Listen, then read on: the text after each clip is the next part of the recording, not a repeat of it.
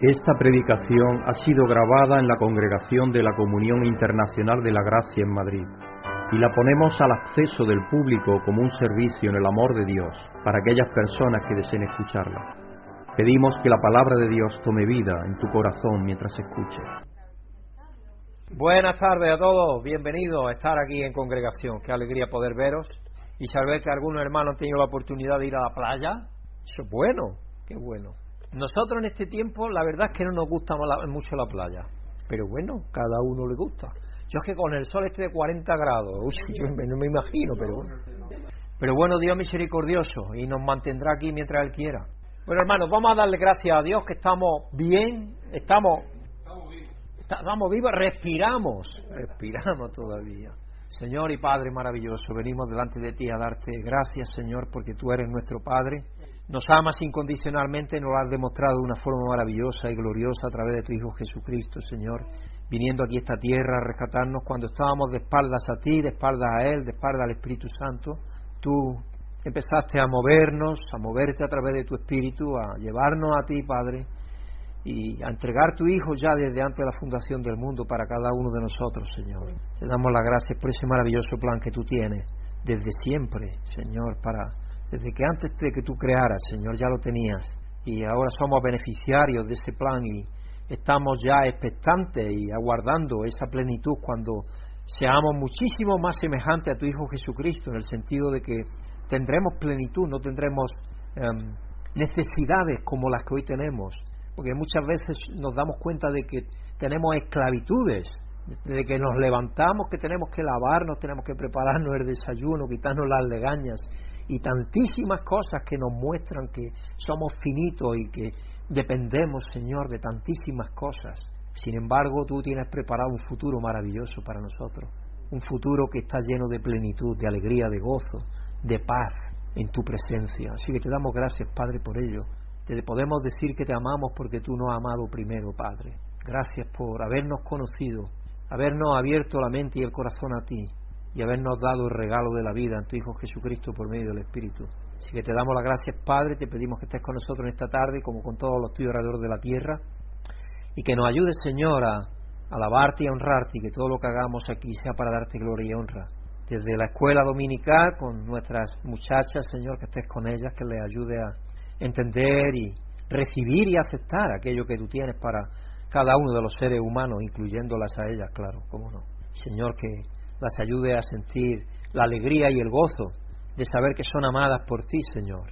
Y también te pedimos por la, que las maestras que van a estar dando la escuela dominical, creo que va a ser mi esposa, Señor, que tú estés con ella, que la ayude y la bendigas y, Señor, que bendigas la vida de cada uno de los que te sirven y te rinden honor, Señor, que estés con la alabanza también, que nos ayude, Señor, a ser conmovido en nuestro corazón y nuestras mentes para alabarte y honrarte como solo tú te mereces y Señor que abra mi boca con palabras de sabiduría y que pueda dar ejemplos que también entiendan mis hermanos y hermanas y que nos ayude Señor a estar despiertos con este calor que hace y nos ayude Señor a poder recibir de ti lo que tú tienes para nosotros en esta tarde, pidiéndote por todos los tuyos Señor, todos los que tú has creado alrededor del mundo, porque sabemos que tú te preocupas por cada uno de ellos.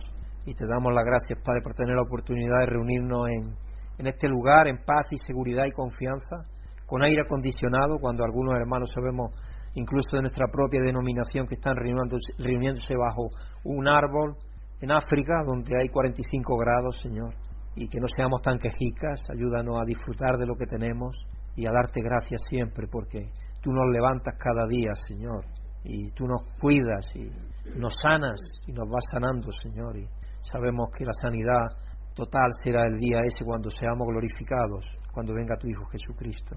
Así que te damos las gracias, Padre, por todo y te pedimos que esté aquí con nosotros, que tu Hijo Jesucristo se goce también en medio de nosotros, que su presencia, que es la que nos convoca aquí, Señor, en realidad, que nos llene de alegría y gozo y de, y de deseo de darte gracias y de alabar tu nombre, porque solo tú te mereces la acción de gracias.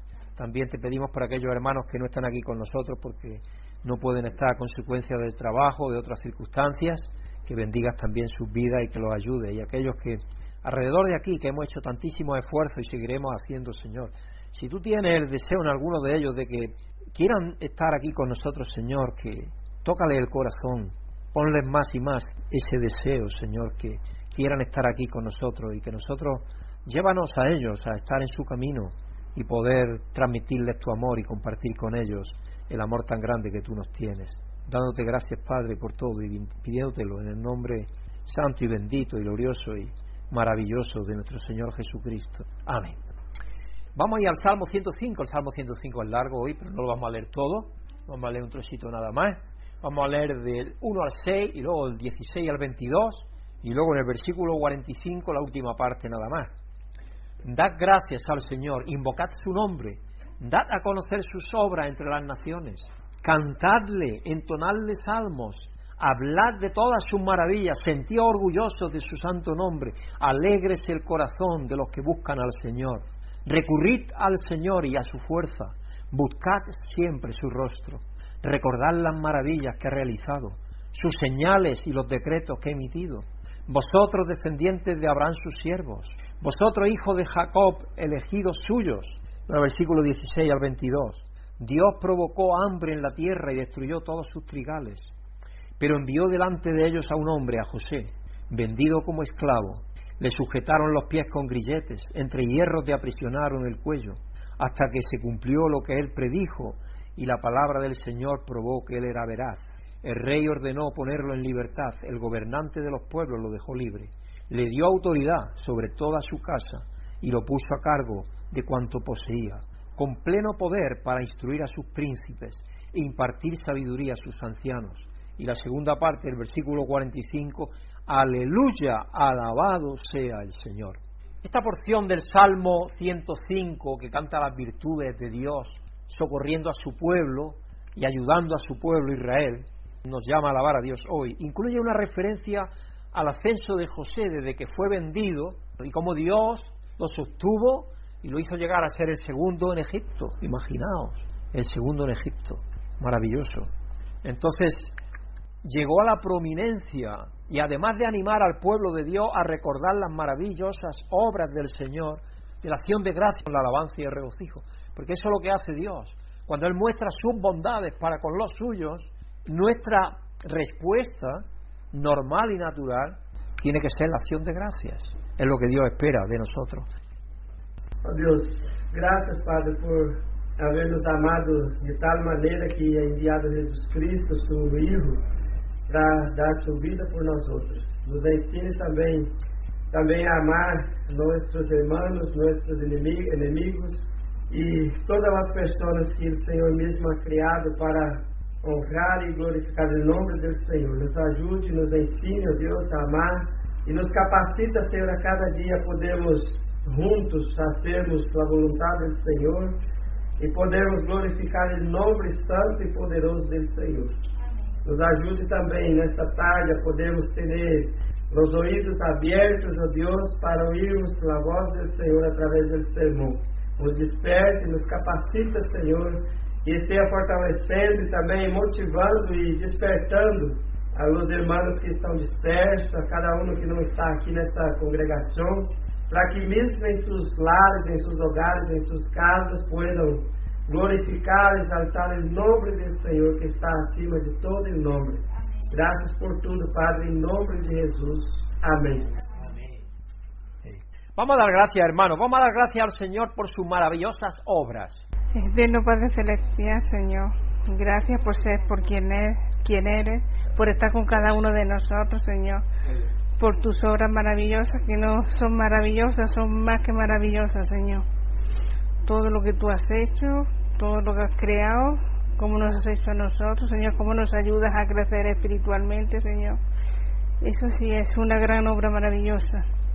Así es lo que ha hecho tu Hijo Jesucristo, Señor, con cada uno de nosotros por el sacrificio tan grande, por el amor tan grande, Señor.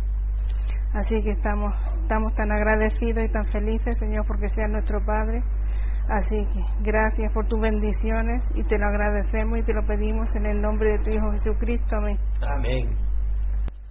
Vamos a pedir que nos ayude a confiar en Él aún en medio de la tribulación, como lo hizo José y todos sus grandes siervos. Porque de eso es lo que habla el Salmo también. El Salmo habla de hecho, yo hablaba con Brígida, creo que fue ayer o anteayer, todos los grandes siervos, la mayoría de ellos, a nivel, a nivel físico incluso sufrieron más que recibieron gloria, la mayoría de ellos. Y sin embargo no nos damos cuenta de ello, porque hoy lo que pensamos y vivimos también que lo que queremos vivir, mejor todavía. Y, y, no nos acordamos de dar gracias a Dios por lo que tenemos, sino que nos quejamos de lo que no tenemos. Amoroso Dios y Padre, teniéndote a ti en nuestra vida, nos sobra todo, Señor. Tú eres el todo por todo en nuestra vida, Padre. Así que te damos gracias porque sabemos que tú nos tienes en tus manos. Son las mejores que hay, Señor. Y sea en medio de tribulación o de alegría o de gozo o de abundancia o de escasez, Señor. Teniéndote a ti estamos plenos, porque tú, Señor, lo, suples todo, Señor.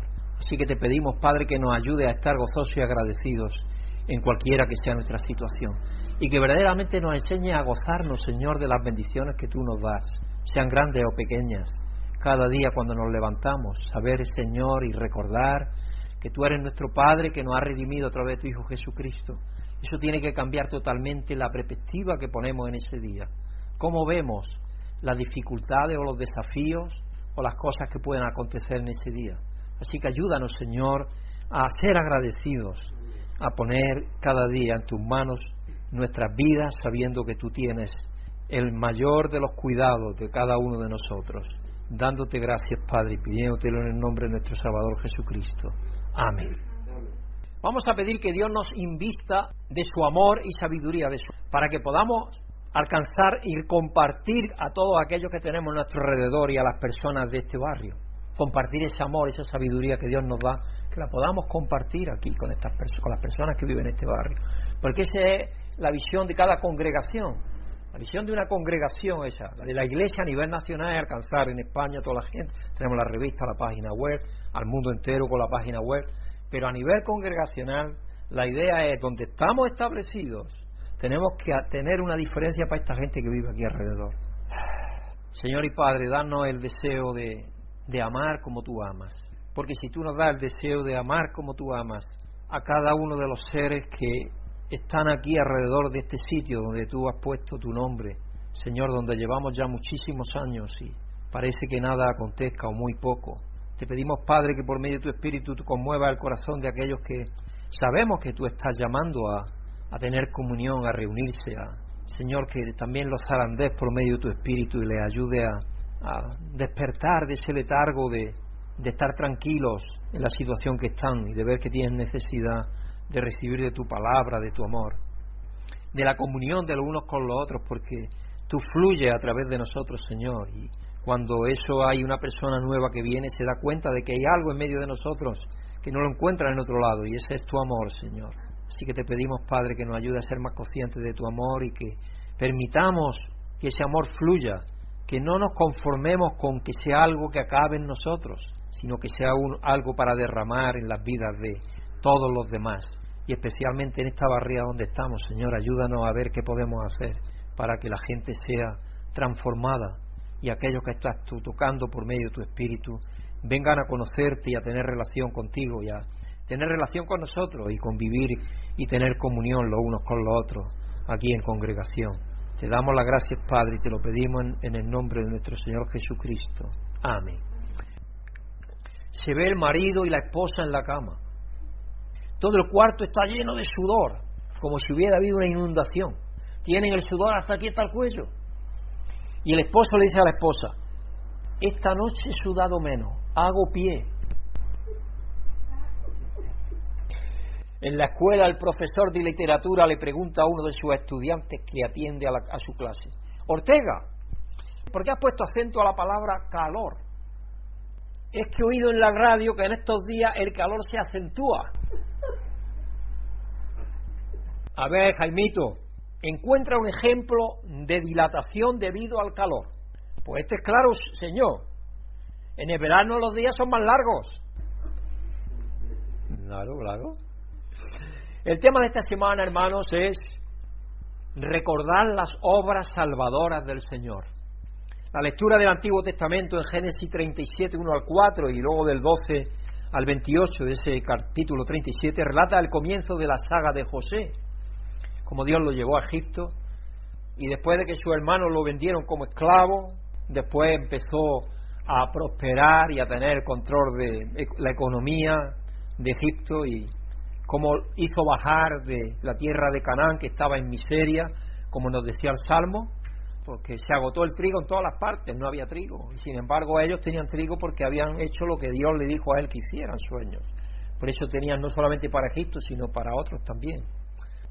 Y Dios lo bendijo al final, entonces Dios lo bendijo al final de todas las tretas que tuvo que dar el hombre, pero al final Dios lo bendijo.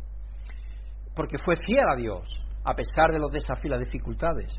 En Romanos 10, versos 5 al 15, que va a ser la escritura central del mensaje de hoy, se refiere a la cercanía de la palabra de Dios, a la belleza de creer y compartir esta palabra de buenas noticias con los demás. Y a la lectura del Evangelio de Mateo 14, verso 22 al 23, se nos presenta la historia dramática de Jesús y Pedro caminando sobre el agua, donde Jesús salva a Pedro de hundirse cuando la fe de Pedro flaquea. Yo me imagino siempre a Pedro en esa escena, Señor, sálvame, y las ropas de Pedro ahí nadando un poco sobre el agua y cogiéndolo de los harapos y diciendo, levántate, Pedro, porque has dudado, claro, claro, claro.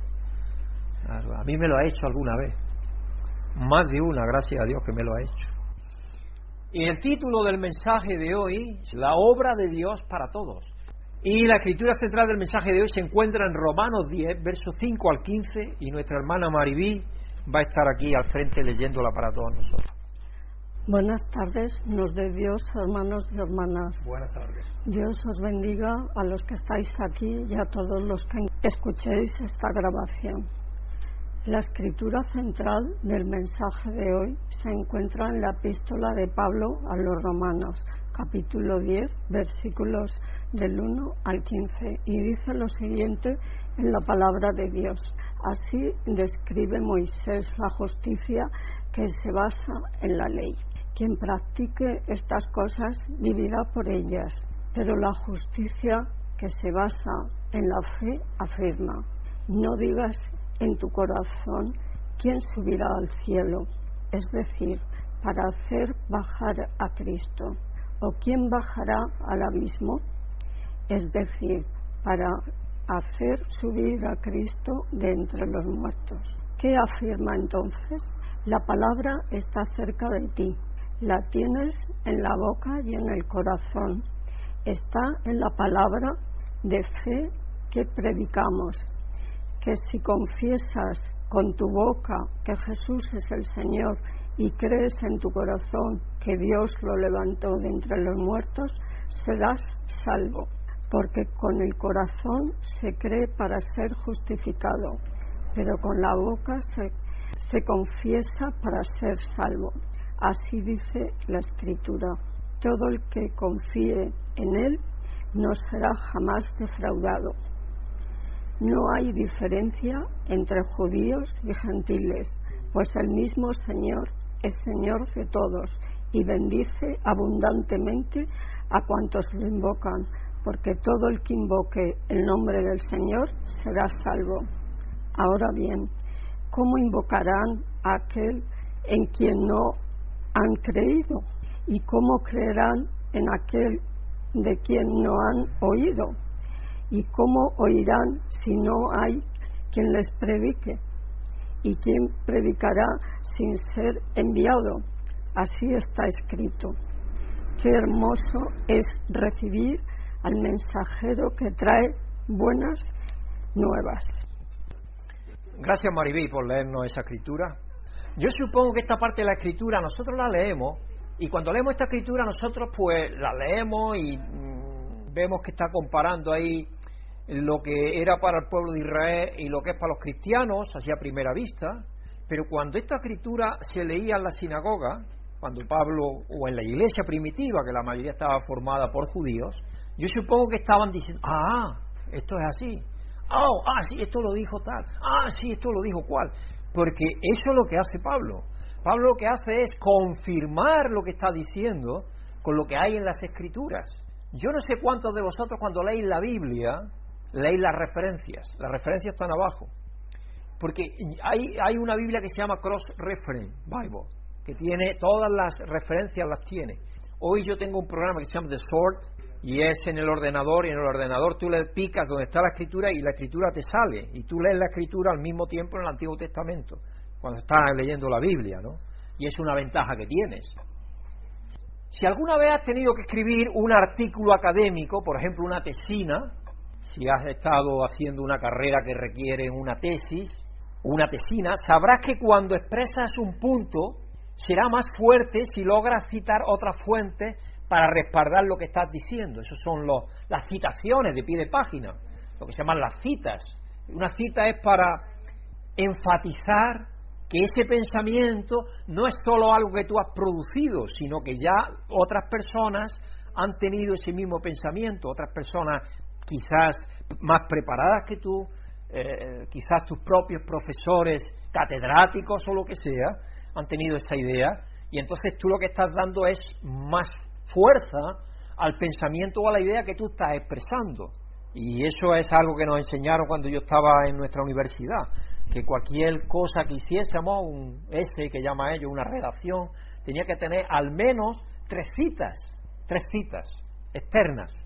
Y por supuesto hay una ventaja en traer otras voces que dicen lo mismo para fortalecer lo que deseas comunicar. Así que el pasaje de Pablo hoy tiene un punto importante que quiere que los oyentes entiendan y le da credibilidad citando muchas escrituras del Antiguo Testamento para apoyar su afirmación. Por eso es que veréis que yo pongo las citas en el texto, para que sepáis de antemano qué es lo que está citando. Alguno de vosotros me lo dijo y creo que es importante tenerlas, porque muchas veces leemos las escrituras, yo las tengo al pie de la página de mi Biblia, pero si no haces el esfuerzo de leerlas, no vas a ir a leerlas. Y entonces no sacas toda la conclusión, o puedes sacar incluso una conclusión errada. Entonces, aunque esta sección es parte de una discusión mucho más larga de Pablo, que va desde Romanos 9 a Romanos 11 con respecto al destino de Israel, porque de eso principalmente de lo que se trata después de decir que Dios, que si estamos en Jesucristo, todos ya estamos salvos, tendremos que reservar la conclusión de Pablo sobre el destino de Israel para otro día. Y espero que eso hablemos otro día más adelante. Hoy vamos a ver cómo Pablo recurre a algunas fuentes del Antiguo Testamento para respaldar la afirmación que hace solo un versículo antes en nuestra lectura. Vamos a ir un versículo antes, por favor. Este versículo es tremendamente interesante. El versículo 4 de Romanos 10. De hecho, dice, de hecho Cristo es el fin de la ley, para que todo el que cree reciba la justicia. ¿Qué significa que Cristo es el fin de la ley? Porque muchas interpretaciones se han dado acerca de eso. Os digo dos cosas. La ley acabó con Cristo. Él la cumplió. Por lo tanto, en él se cumplió todo, acabó la ley. La ley dejó de tener peso sobre el creyente porque llegó el fin de la ley. Pero también Cristo es, podemos decir, el que llevó a la gente a Cristo, como dice luego en Gálatas también. Es el ayo que llevó, especialmente la gente del antiguo Israel. Los llevaron a Cristo, al Mesías. Lo que pasa es que ellos tenían la mente cegada, pero ese era el propósito también. Pero vamos a estudiar ese tema. Esta es una afirmación asombrosa que tiene implicaciones para ti para mí. Es importante para nosotros esa, esa, esa idea. Así que hoy vamos a dar un paseo a través de las pruebas bíblicas que Pablo usa para fundamentar la afirmación de que Jesús es el fin de la ley, como un medio para alcanzar la justicia para todos los que creen. Vamos a ir de nuevo ahí, a principio, Así describe Moisés la justicia que se basa en la ley. Quien practique estas cosas vivirá por ellas. Ahí tenemos que decía la ley del Antiguo Testamento, ¿no es cierto? Pero la justicia que se basa en la fe, afirma, no diga en tu corazón quién subirá al cielo, es decir, para bajar a Cristo, o quién bajará al abismo, es decir, para hacer subir a Cristo de entre los muertos. Y luego después explicaremos eso con más detenimiento. Pablo comienza su argumento citando a Moisés de Levítico 18.5. Esencialmente, Pablo está señalando que los israelitas buscaban alcanzar su propia justicia. Se les una serie de leyes, ellos no solamente trataban de cumplir esas leyes, que no podían, sino que encima añadían más leyes. 633 mandamientos tenían ya. Y no los cumplían. Por eso Cristo dice, anda que ponéis una carga a los demás que ni vosotros sois capaces de cumplir cuando Cristo viene, porque no la podían cumplir. O por ejemplo, condenaban al, paralítico que Cristo lo levantó de la cama, de la camilla, y le dio la salud, y lo puso a caminar y le dijo, vete y anda. Porque el mismo Dios le dijo, vete y anda. En sábado que lo hizo, Y se metieron inmediatamente los fariseos con el paralítico y con Jesucristo por decirle que se pusiera a andar, porque según ellos no podía andar sino solamente una distancia determinada y seguramente ellos sabrían que venía de lejos para ser sanado. Entonces, claro, si tenía que ir a su casa ahora andando ya se iba a cumplir los pasos del sábado que dicen ellos, aquella distancia de las leguas que eran el sábado, que eran tres solamente. Eh, se conoce, en Israel se entiende que es ir desde Jerusalén, desde la muralla de Jerusalén, o desde el templo, donde estaba el templo, al monte de los olivos, a lo alto del templo de los olivos, eso es lo que se consideraba la distancia del sábado, de andar. Y entonces, ¿qué pasaba?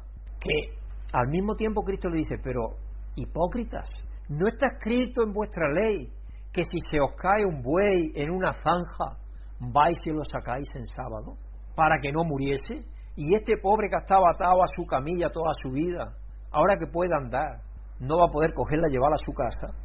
Ellos habían puesto cosas que no tenían sentido. Y ellos no cumplían eso porque no podían hacerlo, porque no podían, no podían. Porque es que nadie puede cumplir la ley a la perfección, por lo tanto no podía ni puede ser justificado por ella. Si no podemos cumplirla, ¿cómo no vamos a ser justificados? Todos pecamos. Entonces, ¿cuál era el objetivo de la ley? En Romanos 10.4, Pablo afirma que todo el objetivo de la ley, en primer lugar, era llevar a las personas a Cristo. Pues lo dice en Gálatas. El ayo que los lleva a Cristo. ¿Por qué? Porque la ley señala a Cristo. Los sacrificios, todo aquello.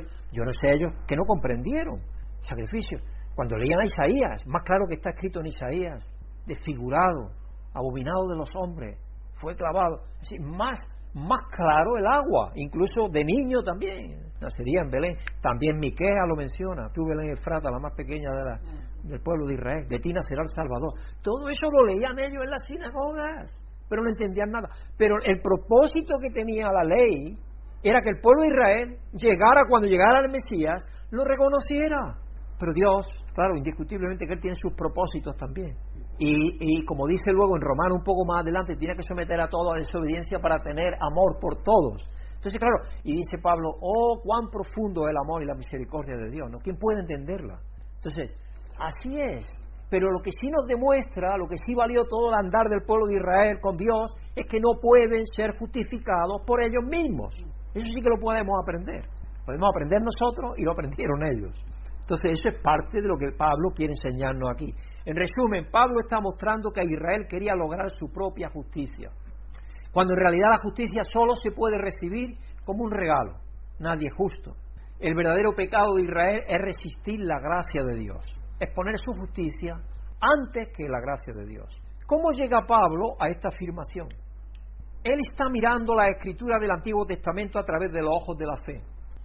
Además destaca un punto al combinar una cita de Deuteronomio 9:4 que dice, cuando el Señor tu Dios los haya arrojado lejos de ti, no vayas a pensar, el Señor me ha traído hasta aquí por mi propia justicia para tomar posesión de esta tierra.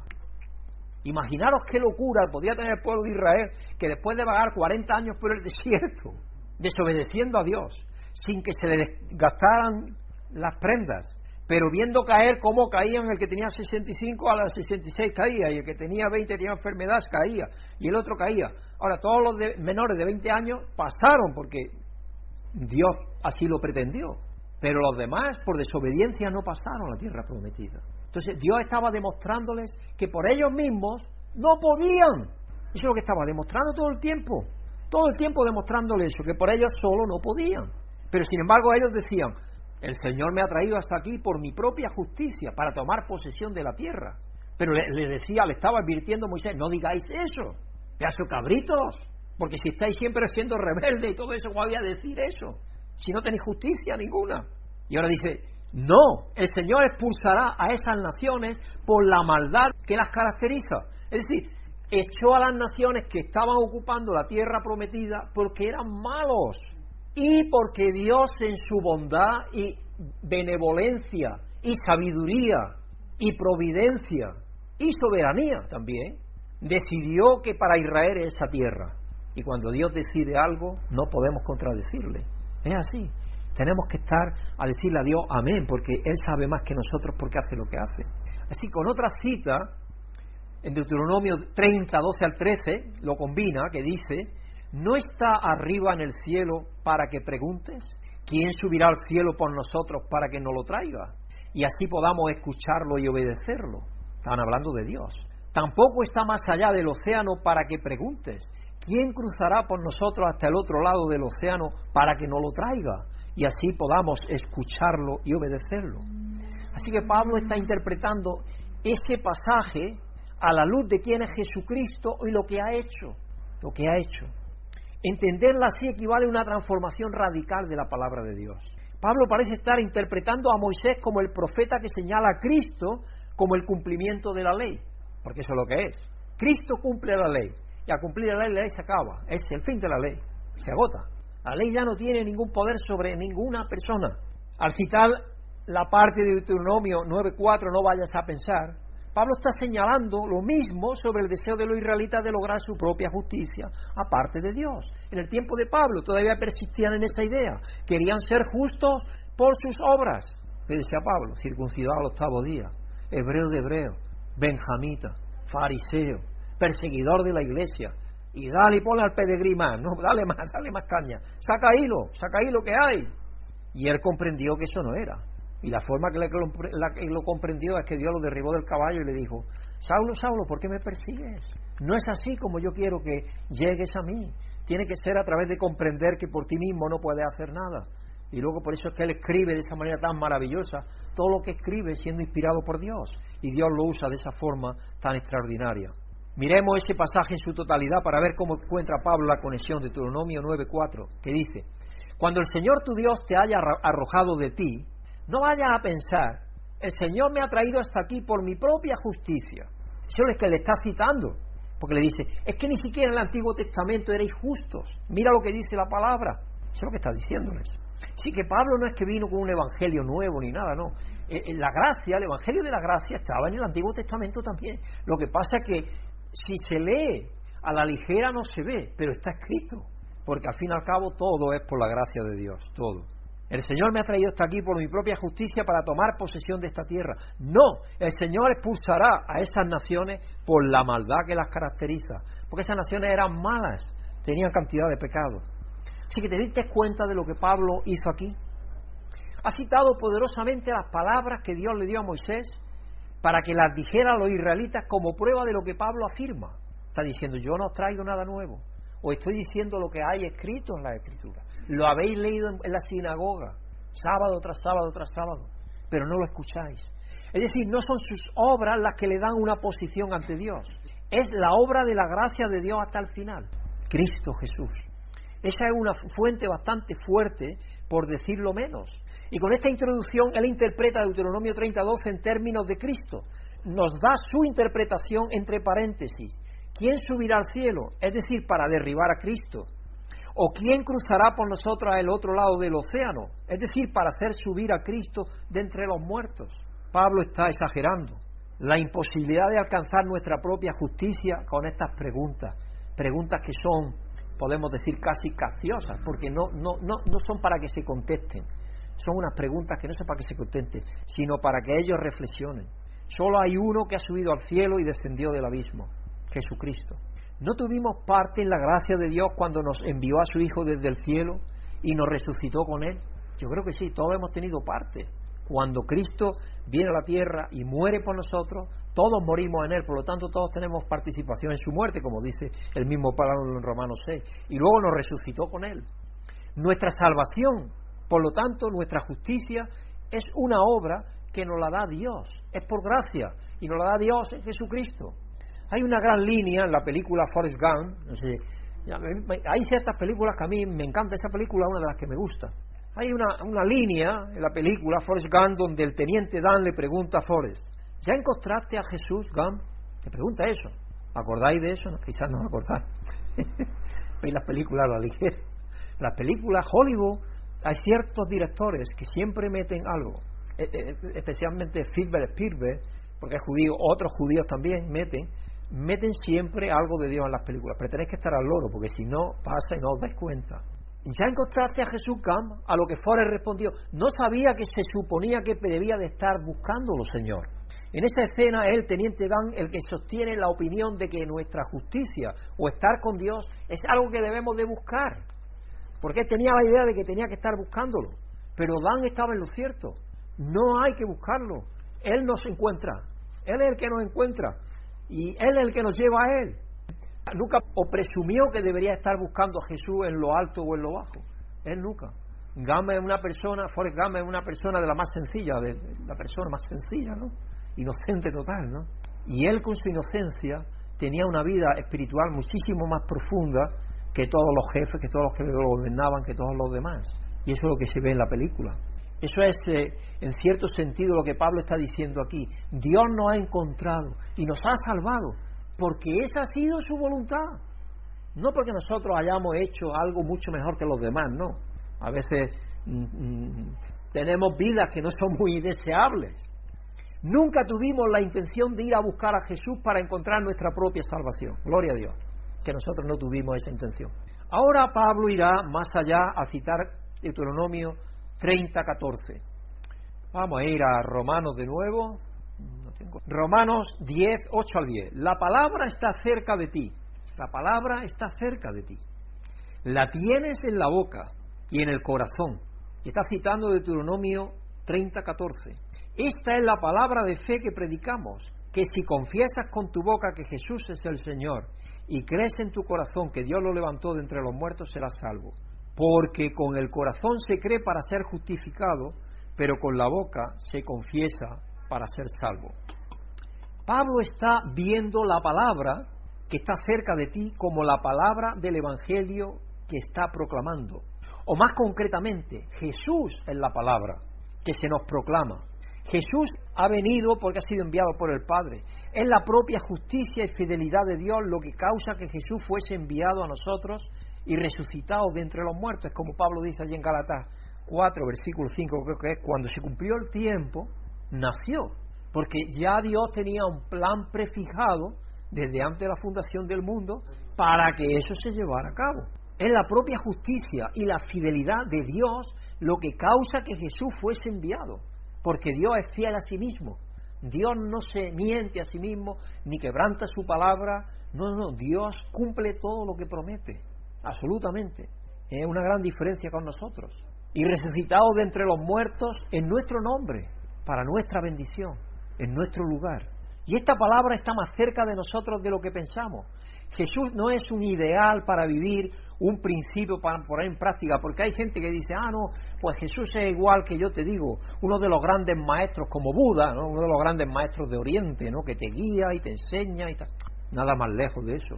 Sí, le puedes dar muchísimos nombres, porque esa idea está muy en Occidente, cuando se puso de moda ir mucho a Oriente a buscar la solución a los problemas de psicológicos internos que se tenían de insatisfacción, entre ellos John Lennon fue allí a buscar y en los años 60 tantísima gente que fue, iban buscando eso, pero es sincretismo, pero es que eso no es, eso no es, porque Jesús no es un ideal para vivir, un principio para poner en práctica, no es. Una persona que se recibe como un don de Dios, es una persona que viene a vivir en nosotros por medio de su Espíritu.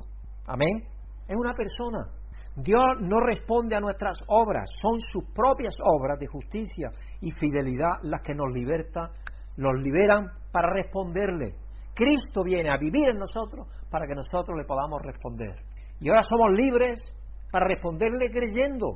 Cuando estábamos desviados, cuando estábamos como ovejas perdidas, cuando estábamos todos yendo en contra de lo que es Dios, Dios vino a esta tierra en Jesucristo para redimirnos y llevarnos y abrazarnos.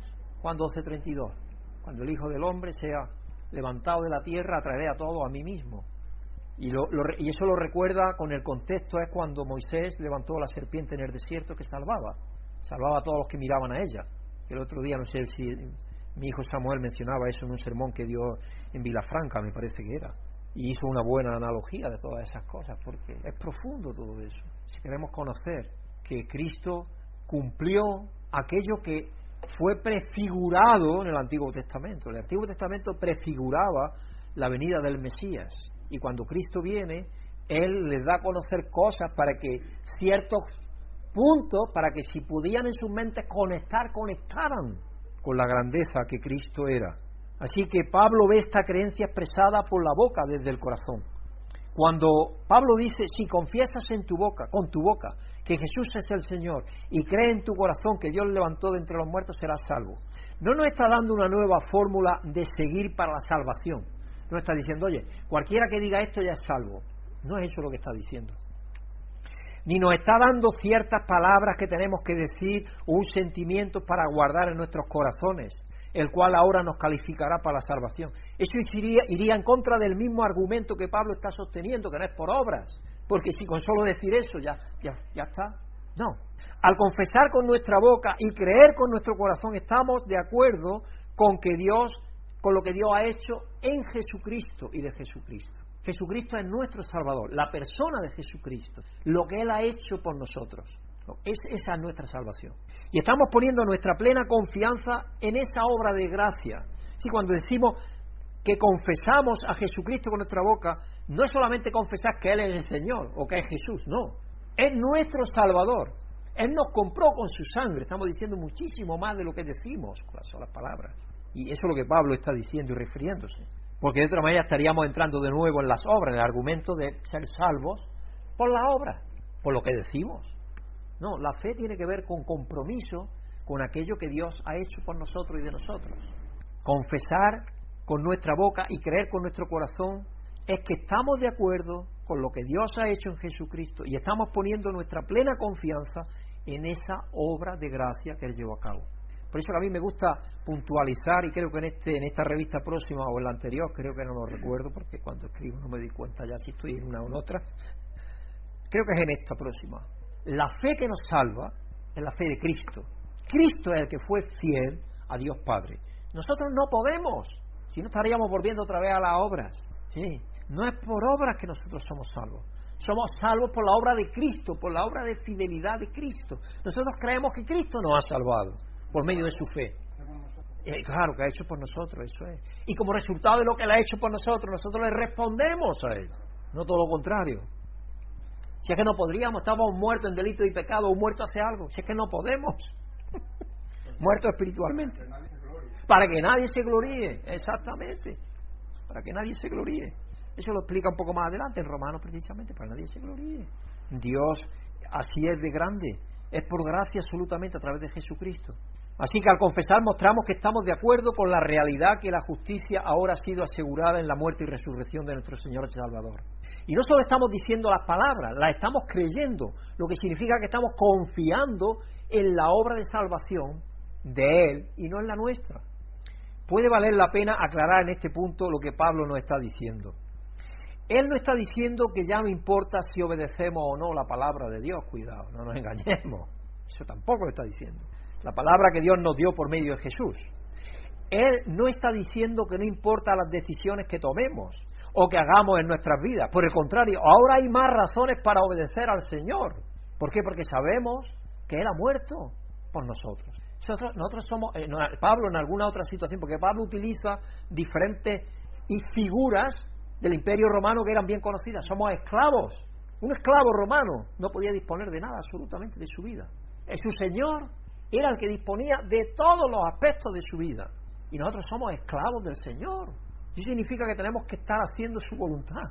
Pero no para ser salvos, sino porque ya somos salvos, porque somos de Él. Y hay una gran diferencia en entender eso o no entenderlo. Es que es así, es que es así, no es por obras, es por gracia absolutamente. La confesión que estamos haciendo es esencialmente que Jesús es el Señor. Y el Señor significa eso, que Él es el que ordena y manda en nuestras vidas. Él es un Señor justo. Nota que Pablo usó la palabra justificado, es decir, hecho justo y la palabra salvo, refiriéndose a la salvación como términos más o menos equivalentes.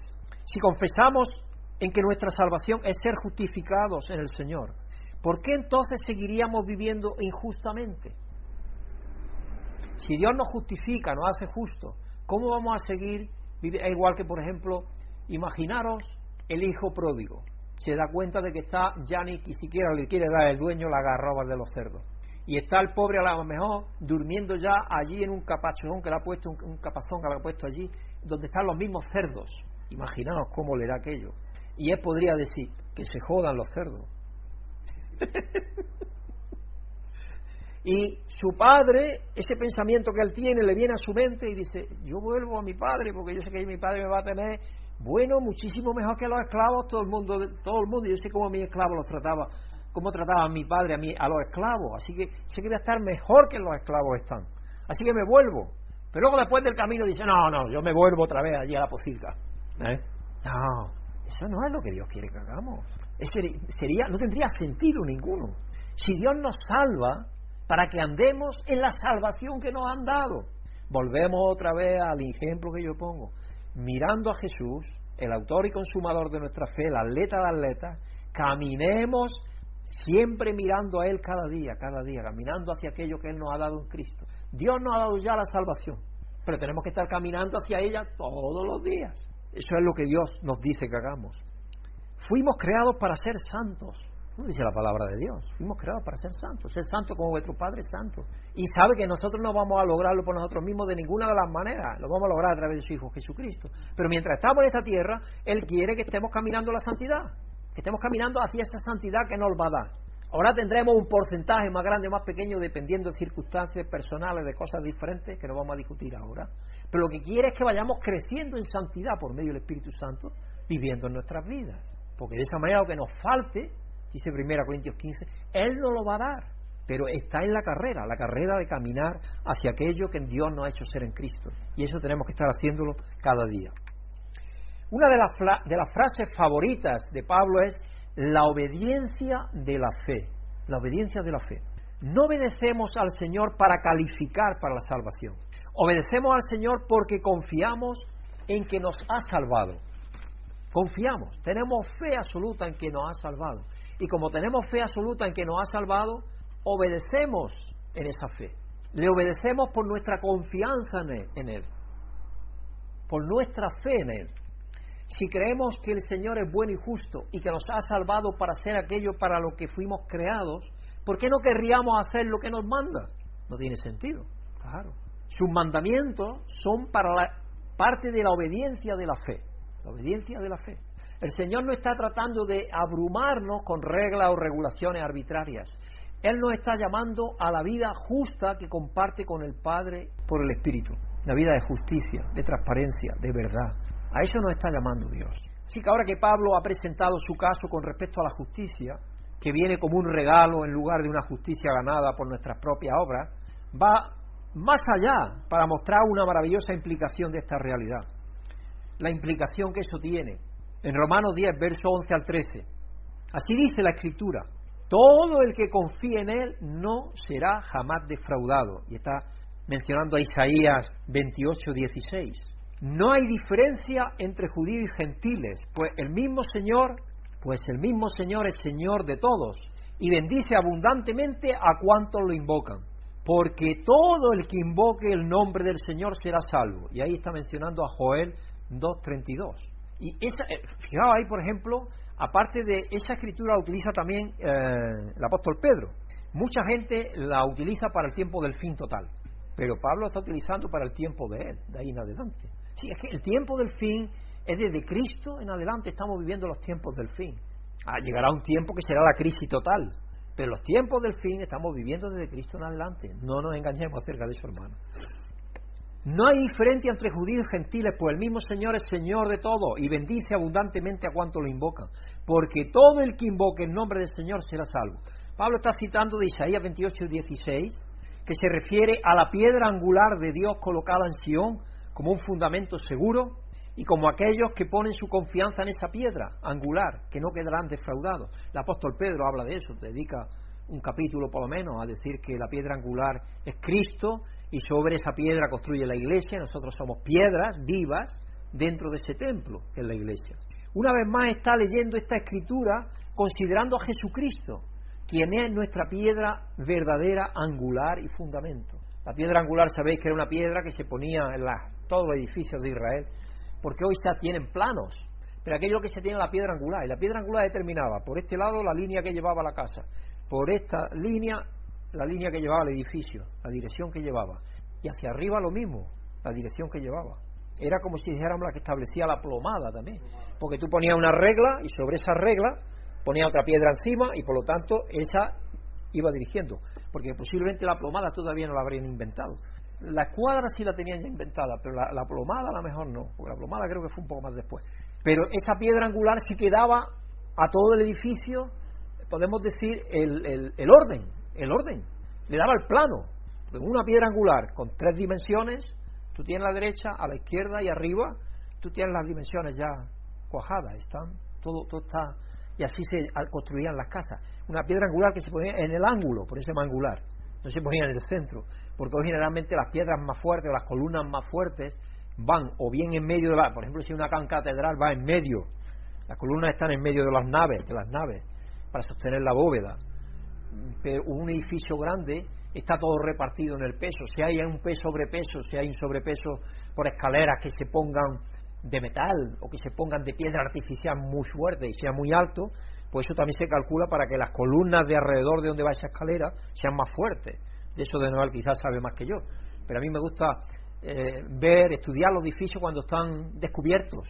Hay un edificio allí al lado donde vive Pedro, nuestro hijo, que no han podido terminar porque lo han hecho muy al lado de la playa, ya no estaba permitido hacerlo. Y han pretendido, porque le pusieron unos pilares muy pequeños, y entonces ahora no se lo, no se lo aprobaron por eso.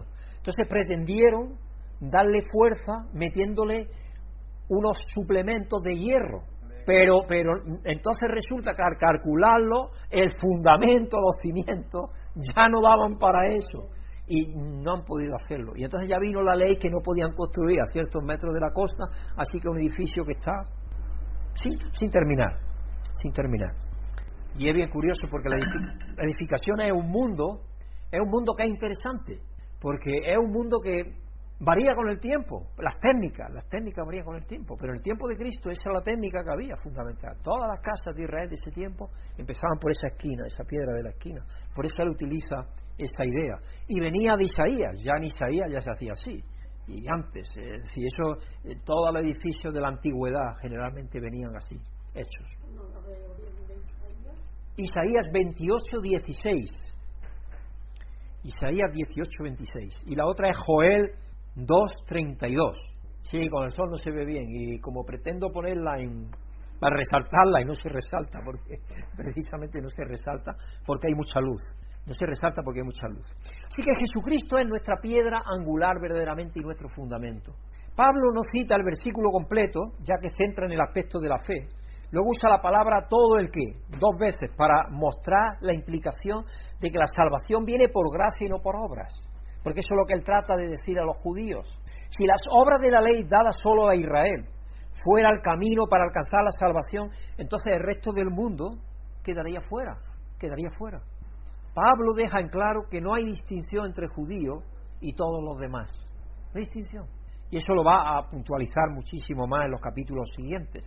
Lo que Dios ha hecho en Jesucristo es poner a la disposición de todo el que confíe en Jesús y todo el que invoque en nombre del Señor la salvación dada a Israel.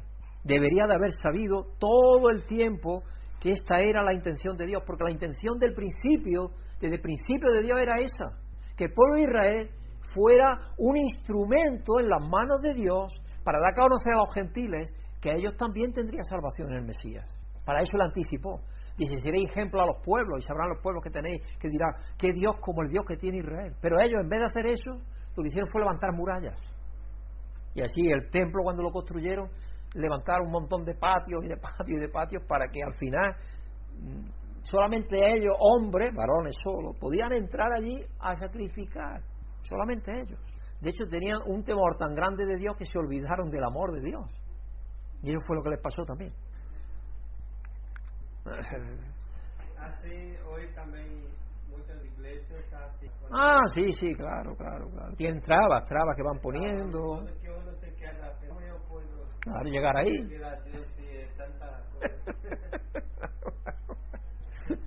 Después de todo llamó a Abraham, llamó Dios llamó a Abraham para que fuera una bendición para todas las naciones.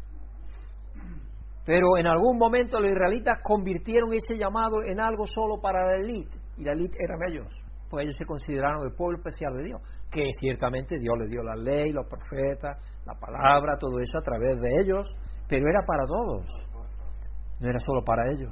Se vieron, se vieron a sí mismos como los únicos calificados para el favor de Dios, por haber guardado la ley, de lo cual por supuesto fallaron, porque ellos no la guardaron. Es imposible guardarla. Pero Jesús Dios ha cumplido su promesa a Abraham y su propósito en Israel de traer la salvación al mundo entero. Y esa salvación llega a todo aquel que invoque el nombre del Señor. Pablo ahora va sumando su referencia al citar a Joel 2.32 para hacer ese punto. Es como si estuviéramos va, va construyendo. Pues eso es lo que está haciendo Pablo aquí. Pablo está fortaleciendo su punto vez tras vez tras vez tras vez, que es por fe, que no es por obras. Que la justicia de Dios es, por, es la justicia de Dios en Jesucristo. Dios es el que nos ha dado su justicia en Jesucristo. Y eso lo va remachando vez tras vez. Desde Joel 2.32 vemos el eco de la escritura de principio a fin. Dios responde a los que le llaman. Este es un carácter de Dios. Él no hace oídos sordos a nuestro clamor. Yo, por ejemplo, pienso, a lo mejor cree que estoy loco, pero no creo que esté loco. En zonas de conflicto, de guerra, donde hay tensión, hay situaciones en las cuales las personas se ven amenazadas sus propias vidas y las personas claman al Dios que conocen, por ejemplo, a Alá, y Dios hace milagros y le responde, porque está respondiendo Dios en su sabiduría a ese corazón que va a buscar a Dios, aunque no conciban todavía o no tengan claro quién es ese Dios, porque ninguno de nosotros lo teníamos al principio, hasta que Dios no se nos revela. Y Dios es tan amoroso que vino y se nos dio a conocer en Cristo. Dios es Dios de todas las personas. Y llegará el día en que descubran su mente y vean cabalmente lo que tienen que aprender. Pero Dios algunas veces responde a aquello que hay en el corazón de las personas que buscan sinceramente a Dios, aunque estén equivocados en la forma en la cual ellos conciben a Dios. Porque Dios no está esperando que nos salvemos para escuchar nuestros llamados. Está curioso. Camino al lado de una viña muy grande que hay. Esa viña, el otro día yo, yo escuchaba y digo, caramba, qué, qué peleas de, de pájaro hay. Digo, ¿qué es eso? Y diferentes pájaros que yo conozco, ¿no? Pero unos gritos y unas cosas. Digo, ¿qué pelea tienen ahí? ¿Eso es por, será por comerse la uva uno a otro, o lo que sea, o que hay una serpiente, yo qué sé. Cuando ya me pongo una atención, es que han puesto unos altavoces con gritos de socorro de los pájaros, grabadas, de muchos pájaros, de mirlos, de, de gorriones, de diferentes pájaros que van a comerse, de cotorras, de los pájaros que van a comerse las uvas, para que no se las coman.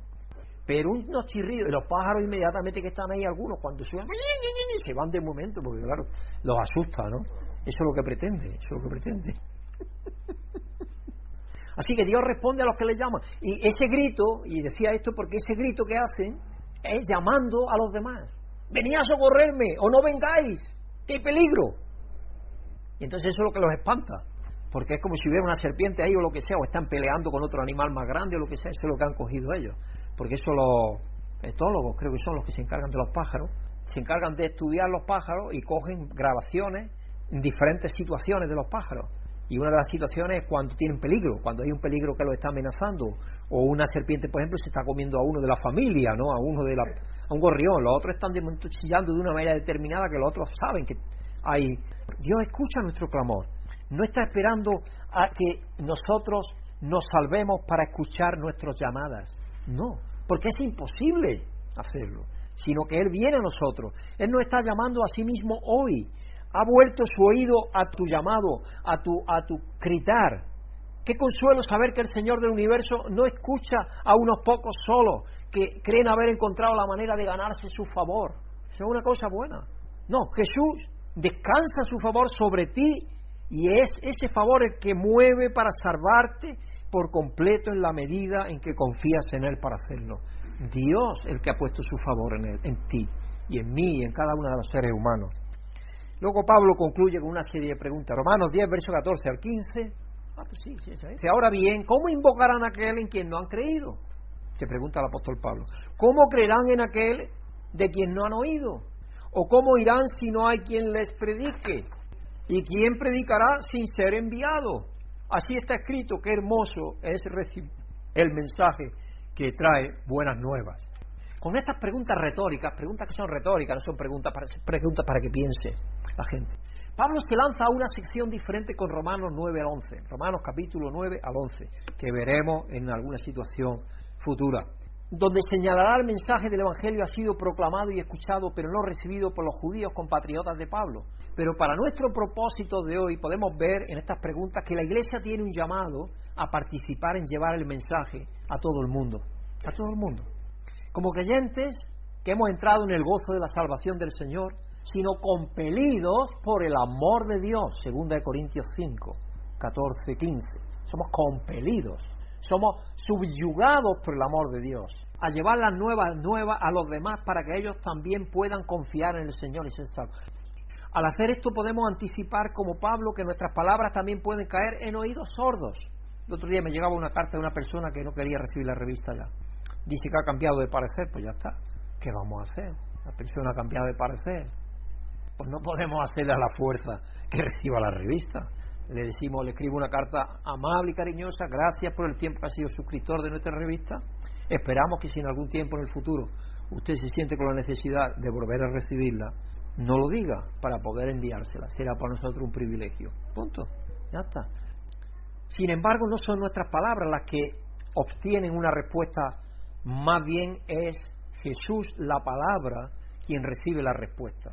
Yo siempre que me voy, por ejemplo, aquí abajo a Lucero o a cualquier otra parte o a una persona y me acerco para hablarles de Dios, yo siempre le pido a Dios que me ayude a ser manso y humilde y tierno para poder hablar con esa persona en la forma que él quiera recibir ese mensaje.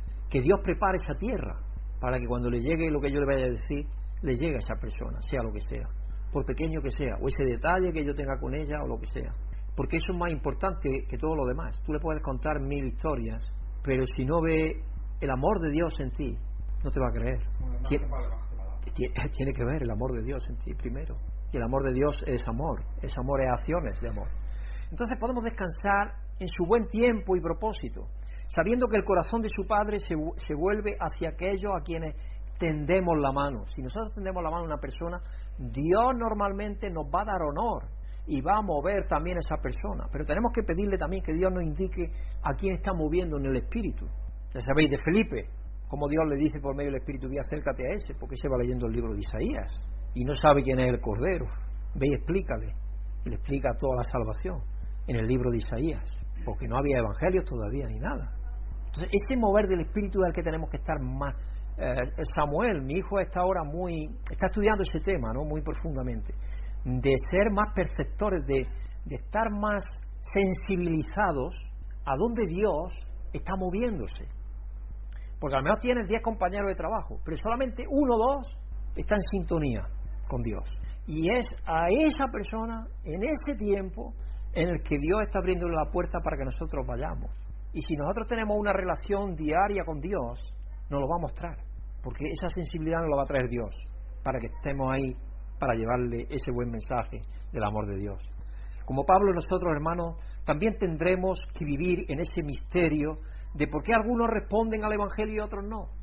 Y no sentirnos desanimados por eso, no sentirnos desanimados por eso.